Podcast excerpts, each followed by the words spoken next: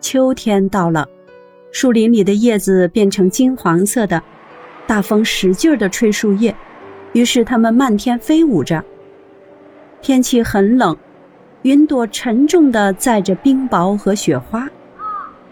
老鸭站在篱笆上，冻得直叫。想到这些，你会冷得哆嗦。可怜的小鸭子的日子就更不好过了。一天，当太阳高高兴兴地沉下去的时候，从树林里飞起一大群漂亮的大鸟。小鸭从来没见过这么美丽的鸟，浑身是闪亮的白毛，颈子细长，它们是天鹅。它们发出了一种奇特的声音，舒展着漂亮的长翅膀，飞离寒冷的地区，到暖和的不结冰的大湖栖息。它们飞得高高的，很高很高。丑小鸭的心情奇异的不安起来，它像一只轮子似的在水里一圈圈的转悠，把颈子伸得长长的，望着这些鸟，叫了两声，声音很高，很奇怪。连他自己都有些后怕。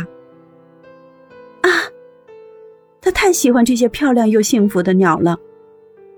当他再也看不见这些鸟的时候，马上钻到水底，又钻了出来，失魂落魄的。他不知道这种鸟叫什么，不知道它们飞向何方。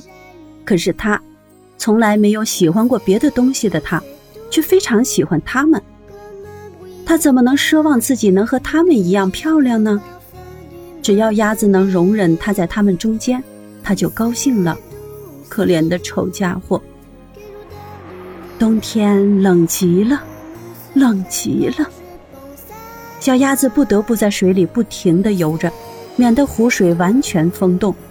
可是它游的圈子越来越小了，水冻结起来，发出呀呀的声音。小鸭只得不停地用脚踩，让水不全封冻起来。最后，它精疲力尽了，一动也不动地躺在那里，冻在冰里了。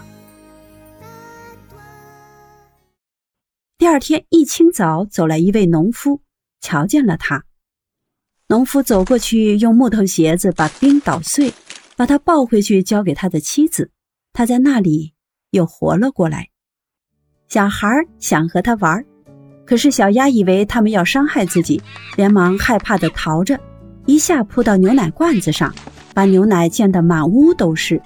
妇人挥舞着双手叫喊着，接着它飞到一个装黄油的木盆上，又扑进了面粉桶里，最后又匆匆逃了出来。啊！瞧它成了什么样子了！妇人喊着叫着，拿起一把火钳，追赶着要打它。孩子们比赛，看谁能抓住小鸭子。